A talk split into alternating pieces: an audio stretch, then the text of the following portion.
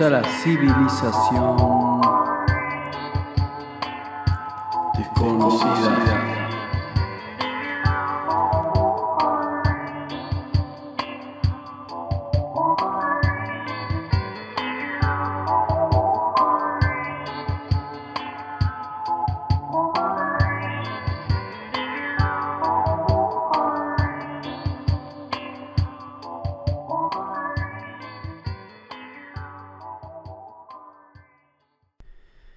Bueno, bienvenidos. ¿Cómo están? ¿Cómo estamos? ¿Cómo viene todo eso? Espero que bien. Acá es el miércoles 8 de junio de 2022. Son las 5 de la tarde y 5 minutos. Así que acá, acá estamos en Estudios El Túnel en Punta del Este, en el Expreso Estelar y vamos a adentrarnos en un nuevo capítulo de la civilización desconocida esto es la civilización desconocida número 8 y hay mucha información, hay mucha información para agregar a, a este programa y para complementar todo lo que venimos explicando en los capítulos pasados. Así que, ¿cuál es el tema de hoy? Bueno, el tema de hoy, como ustedes se acordarán, veníamos hablando de una teoría. Y esa teoría involucraba una expansión, una... También lo que tenía esa teoría de alguna manera era un poco de imaginación. Usando la imaginación empezamos a visualizar un mapa de, de una posible expansión egipcia hacia, hacia el oriente. Y, mirando el mapa, que bueno, yo recomiendo que tengan el mapa ahí con ustedes de vuelta, porque este capítulo es muy importante, porque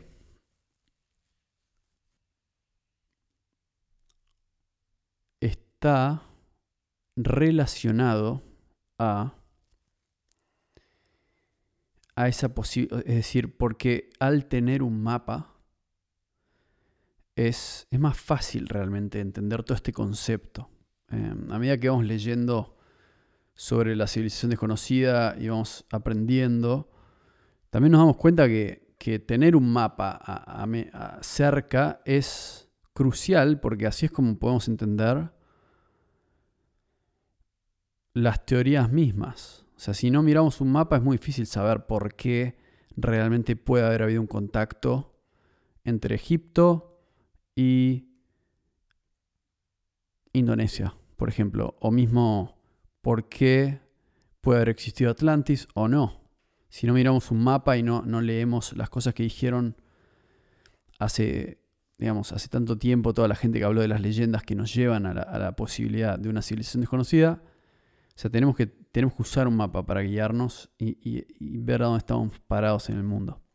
Entonces, yo recomiendo que tengan un mapa ahí, y que, y que bueno, que lo usen como, como guía en esta, en esta conversación. Así que el capítulo de hoy, algo que no, no terminamos de concluir en el capítulo pasado era hablar un poco sobre Australia y sobre los aborígenes australianos y cómo son y cómo se manejan y, y en qué creen, ¿no? Así que en este capítulo me voy a centrar no me voy a quedar solo con Australia porque creo que no hay tanto, o sea, obviamente uno podría hablar de Australia todo un día, no es la idea, pero yo quiero hablar un poco sobre Australia y después voy a ir a otro tema que la verdad que no tiene mucho que ver con Australia, pero de alguna manera nos vamos a ir hacia el otro lado. Y del otro lado está eh, Irlanda. Así que es muy interesante. Vamos a hablar un poco de Australia, vamos a hablar, a hablar un poco de Irlanda. Y, y en el medio, Egipto. Así que arrancamos con esa teoría y, y, vamos viendo. Entonces, ¿qué tengo para decir de Australia? Bueno, primero que todo, me parece interesante hablar de Australia por la siguiente cuestión. En el capítulo pasado yo hablé de una posible expansión hacia, hacia el este, hacia el oriente. ¿Y por qué los egipcios pueden haber llegado hasta ahí? Bueno, si, si agarran un mapa, yo ya expliqué en el capítulo pasado cómo puede haber sido esa ruta. Y lo más interesante es que cuando estaba hablando en el capítulo pasado, realmente yo estaba pensando en voz alta y estaba hablando de una teoría que, si bien no la inventé yo, que tampoco sabía que alguien la había desarrollado con mucha coherencia.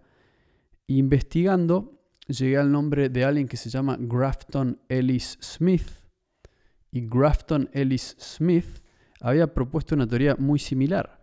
Y de hecho hay un mapa de la ruta que él cree que, trazaron estos, estos, digamos de alguna manera, estos...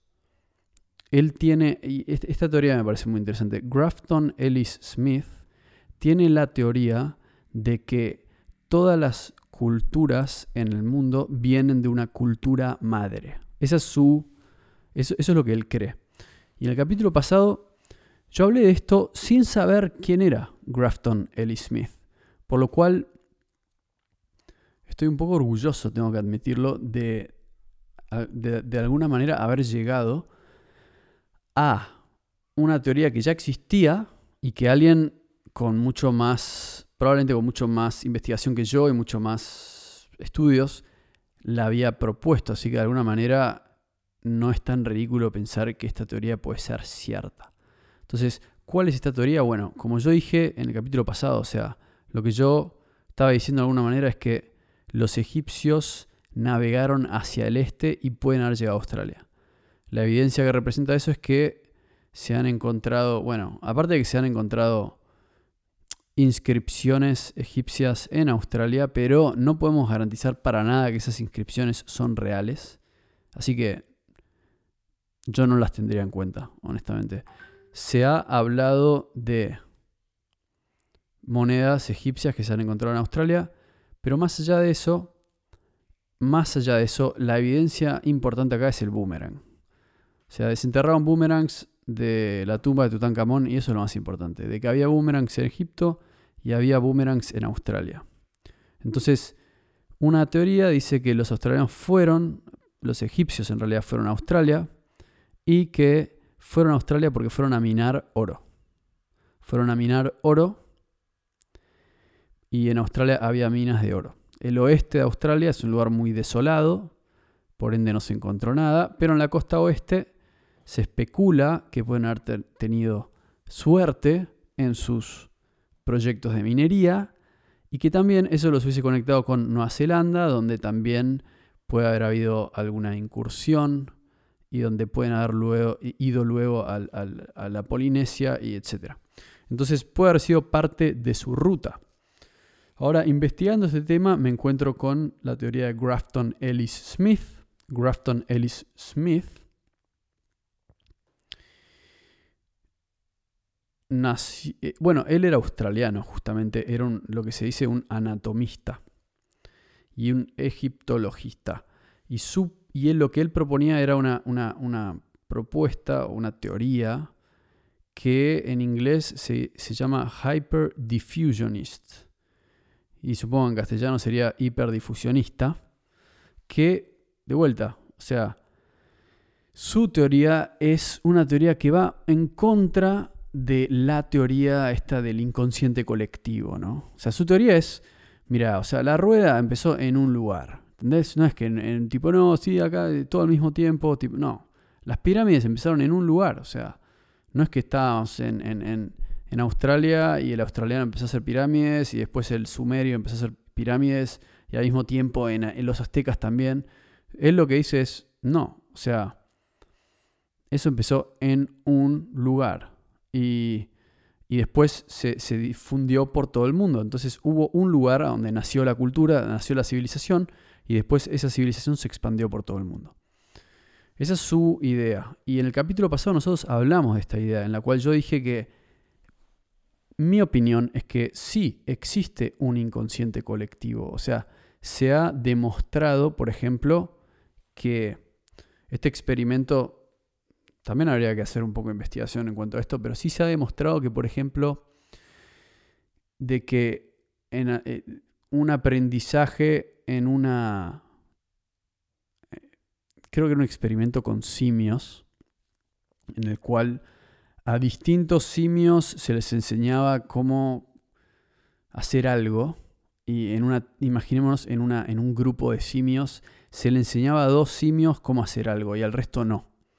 Y después veían que separaban a esos simios de ese grupo de simios y ellos aprendían a hacer eso porque les enseñaban a hacer eso y el resto de los simios que no habían tenido contacto con esos dos simios también aprendían a hacer eso. Entonces como si hubiese alguna especie de conexión psíquica y mental entre los animales. Em, entonces, una hipótesis que es muy común en el mundo de hoy, cuando, se, cuando por ejemplo una pregunta que yo tengo es, ok, ¿cómo alguien me explica que hay una pirámide en Egipto y muy parecida a una pirámide en México? Y me dice, no, nunca hubo contacto. Y yo digo, bueno, pero ¿cómo puede ser? No, porque evolucionando vos llegas a la misma conclusión. Entonces es como que todo eso pasó al mismo tiempo en todo el mundo. Esa es, la teoría. No sé cómo se llama esa teoría, pero esa teoría básicamente lo que quiere decir es, no hubo un mundo globalizado, sino que eh, la, humanidad está conectada mentalmente, bla, bla, bla. A mí no me cierra eso. O sea, sí siento que estamos, hay un inconsciente colectivo, estamos conectados mentalmente y psíquicamente, pero a ese nivel realmente de inventar la rueda en distintas partes del mundo, de creer en los mismos dioses en distintas partes del mundo, a mí me parece que, que así, o sea, es igual de factible que estemos conectados a un nivel psíquico que que haya existido una civilización global en algún punto de la historia. Y la gran pregunta es, ok, ¿vos sabías construir una pirámide? ¿Qué? ¿No ibas a saber navegar por el océano? O sea, esa gran pregunta, esa pregunta se responde por sí misma. Entonces, lo que tenemos acá es alguien que se llama Grafton Ellis Smith, un anatomista australiano que vivió entre 1871 y 1937 y él planteó que no, que, él no cree en eso del inconsciente colectivo, él dice, no, ah, hubo una cultura madre y después se expandió.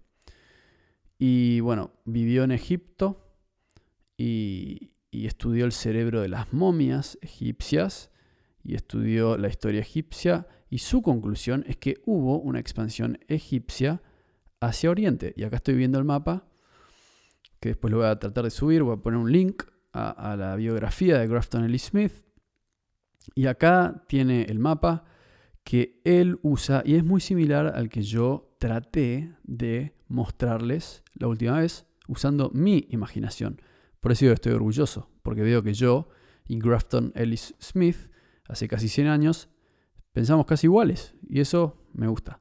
El punto es que ahí veo que Egipto vienen del Mediterráneo, bajan por el Mar Rojo, van a India, Indonesia, norte de Australia y después América.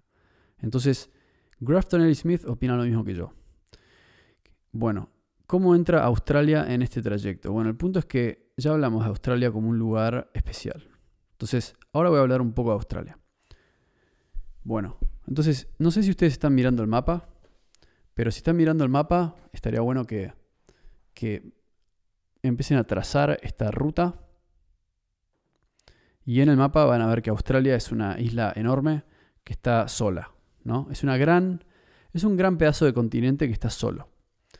¿Qué quiere decir que está solo?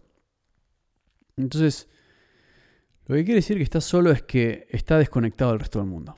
Está desconectado de Asia, está desconectado de América, está desconectado de África. Y por ende es un lugar que por mucho tiempo tuvo, estuvo aislado del mundo. La pregunta que uno se hace es ¿por qué estuvo aislado del mundo? Porque honestamente si vos te pones a pensar, Nueva Zelanda es una isla que también está aislada del mundo, pero comparte cultura con Hawái, Samoa, Tonga, Fiji, eh, Isla de Pascuas, es decir, pertenece a la Polinesia.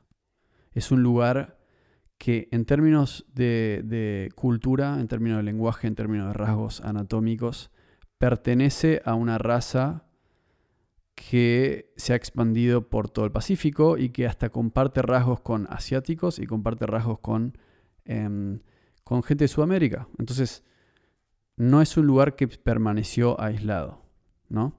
Mismo, la gente de Isla de Pascuas comparte rasgos con gente de Sudamérica, comparte rasgos con gente de la Polinesia. Em, ¿Qué más tenemos? Tenemos Hawái, por ejemplo, lo mismo. Hawái, un lugar que está aislado, pero sin embargo comparte rasgos. Entonces, ¿por qué Australia está tan aislado del mundo? Entonces alguien me podría decir, no, pero vos decís que está aislado. En realidad, culturalmente no están aislados. Bueno, entonces, yo viví dos años y medio en Australia y mi conclusión es que Australia, la cultura australiana es, está aislada porque la cultura origen australiana no se relaciona con ninguna otra cultura en todo el mundo en términos de que el lenguaje es completamente único y no se parece a ningún otro lenguaje. Después, los rasgos anatómicos de los aborígenes australianos son distintos que los de cualquier otra raza. Ahora, no estoy siendo racista. Eso no quiere decir que sean inferiores, tampoco que sean superiores que nadie. La cuestión es que los rasgos anatómicos de los aborígenes australianos reflejan que han tenido poca cruza con razas separadas, con razas externas, con razas exóticas por mucho tiempo. Por ende, tienen rasgos que hoy en día son muy distintos a la gente de la Polinesia, a la gente de Indonesia, a la gente de, de, cualquier lugar del mundo. Entonces, si nosotros empezamos a plantear esta teoría de que Egipto se expandió hacia el oriente, tal vez que pasaron por Australia, puede ser. O sea, ¿cuál sería la evidencia? Bueno, el boomerang, perfecto. Pero, ¿qué pasaron por Australia? A menos que en Egipto hace mucho tiempo hayan habido una civilización con rasgos similares a los de los aborígenes australianos, hoy, por lo que nosotros sabemos del pasado egipcio, lo que podemos decir es que si los egipcios se expandieron hacia Australia, no se quedaron en Australia, no hicieron nada en Australia y no se mezclaron con los australianos. Eso es lo que nos dice la ciencia, eso es lo que nos dice la genética, eso es lo que nos dice la cultura, porque lo que vemos estudiando Australia es que no hay, no hay, no hay nada que haya quedado de los egipcios excepto por el boomerang.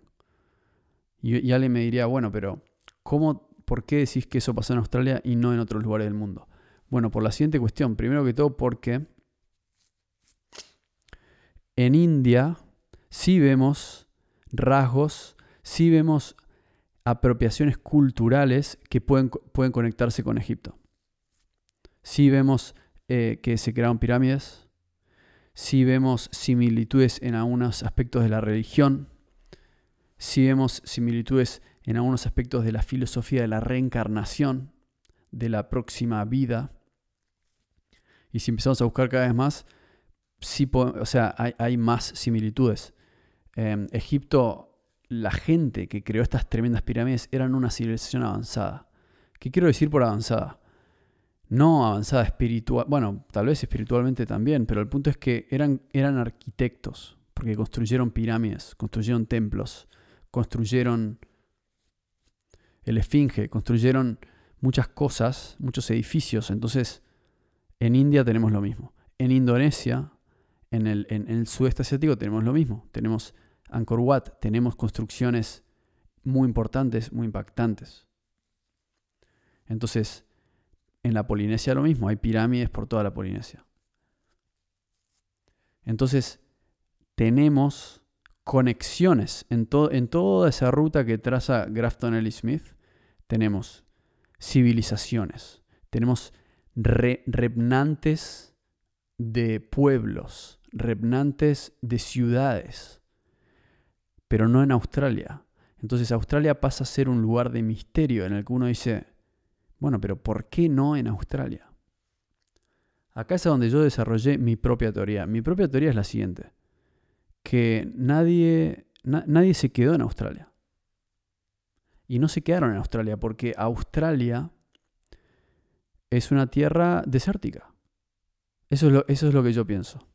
Lo que yo pienso es que en Australia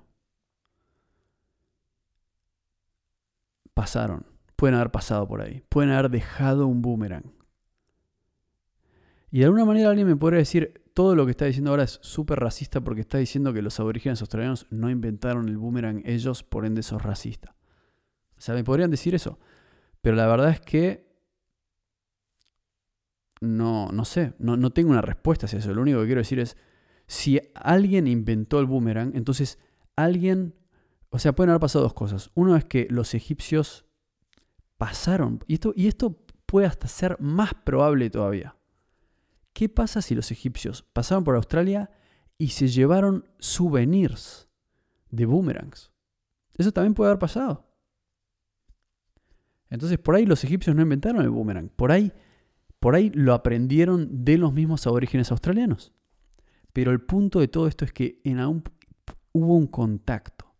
Si los egipcios querían minar oro en Australia, tal vez pasaron y conocieron a los aborígenes australianos y prefirieron no quedarse, simplemente se llevaron el oro y se fueron. Es una posibilidad. Australia es, un, es, una isla gigante. En la costa oeste es desértica, por ende hubiese sido muy difícil para alguien asentarse ahí. Todo el medio de Australia es desértico. La única parte que, que, tal vez ofrece algún tipo de, de, de refugio, digamos, de ese clima arduo, tendría que ser la costa oeste desde el norte hasta, hasta el sur y Tasmania. Ahí es donde yo diría que tenemos, en ese lugar, tenemos un lugar en el cual tal vez una civilización que viaja hubiese dicho, bueno, acá me puedo quedar unos meses, acá me quedo. Pero en el desierto no, porque es una pérdida de tiempo y energía. Y aparte no solo eso, sino que el desierto es como que se come todo, ¿no?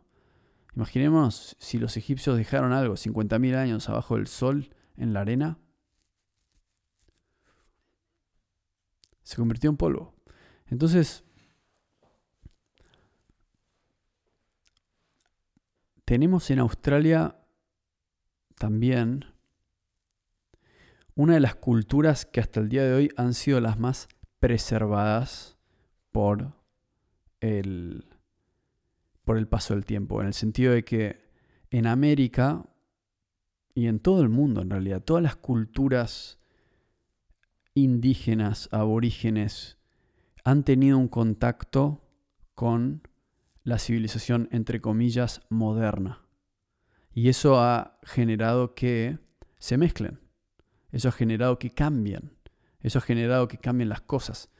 Cuando llega Captain Cook a Australia, los aborígenes australianos han estado ahí por por lo menos 50.000 años o más sin contacto. Sin contacto con el resto del mundo. Ahí estaban los aborígenes australianos que están hasta el día de hoy, que no han que no han tenido contacto con el mundo por cientos de miles de años tal vez. eso es lo que encuentra Captain Cook, una cultura que, que es única en el mundo. Y, por eso hoy mismo todavía el arte australiano es tan apreciado y valorado. Y también los antropólogos van y estudian a los aborígenes australianos para tratar de entender cómo funciona una sociedad en, un ámbito 100% natural. Obviamente con el tiempo eso ya está desapareciendo porque Australia ya es un país colonizado. Pero hace 500 años no había nadie ahí. No había nadie que no fuese miembro de esa tribu. Entonces eso es lo que, lo que tenemos de Australia, digamos. Es un lugar que realmente se ha preservado. Entonces tienen leyendas antiguas, hablan de, de cosas que pasaron hace mucho tiempo tienen pinturas en el medio de, las cuevas. Es todo un estilo de vida. Es realmente como viajar. Si hay algo que se parece a viajar en el tiempo, es realmente ir a Australia. Porque Australia es un lugar que ha estado separado del resto del mundo por miles, miles de años. Pero no solo eso. Así como ha estado separado por agua, también la costa, al ser árida, de vuelta, no la costa oeste, la, no la costa este, sino el resto del país, al ser un país con un clima tan pesado, tan denso, tan caliente, tampoco las culturas que llegaron se asentaron ahí, sino que o se murieron o se fueron. Entonces, los únicos sobrevivientes en Australia han sido los aborígenes australianos. Los únicos. Y cuando llegan los europeos, llega Captain Cook, ellos ayudan a el hombre blanco a sobrevivir. Y si no, no hubiese podido sobrevivir. Porque ellos saben, es decir, no es un lugar donde uno simplemente llega, desembarca ahí y empieza una nueva vida. Lo más probable es que siga y se vaya para Nueva Zelanda, donde es todo verde, lluvia y, y no hay víboras venenosas. Y dice, ¿sabes qué? Mejor me quedo acá. Entonces, ahí tenemos una gran... E, esa por, por lo menos es mi teoría de por qué Australia se ha preservado tan única por tanto tiempo. Ahora, los australianos tienen una creencia, que es la creencia del Dreamtime. Y el Dreamtime es una suerte de lo que uno llamaría la época de ensueño o la época de sueño. Y el Dreamtime, es, el Dreamtime narra el, origen de, de la Tierra y el origen de la vida, pero al mismo tiempo es un lugar que tampoco es que se terminó, sino que el Dreamtime sigue pasando hoy. Y, y cuando los artistas, que obviamente se volvieron famosos con el tiempo, los artistas australianos que pintan los cuadros, cuando, cuando tenían entrevistas y la gente les preguntaba cómo llegan a hacer eso ustedes, ellos respondían, esto, esto todo viene del dreaming. O sea, yo no, yo no soy el que lo hace, yo, yo me conecto con el dreaming y esta es una escena del Dreamtime. Entonces son como los mediums que llevan a la gente común, como nosotros, a esta, esta vida que está más allá, que es el dream time. Y honestamente es muy difícil explicar esto a alguien que no estuvo en el desierto australiano. No digo en Sydney o Melbourne, aunque por ahí ahí también se, se siente, ¿no? Pero alguien que no haya estado en el desierto australiano y que no haya estudiado la cultura de los aborígenes australianos, la cultura realmente australiana, ¿no? Em, la cultura milenaria. Cuando uno está en el desierto australiano lo puede entender. Si uno acampa ahí, entiende de qué se trata todo esto, este, este tema del Dreamtime. Este especie de el, espacio extratemporal a donde el mundo recién empieza y donde constantemente se renueva. Entonces, a mis ojos, ellos están hablando de un mundo espiritual, un mundo que está más allá y que solo los iniciados pueden acceder a ese mundo.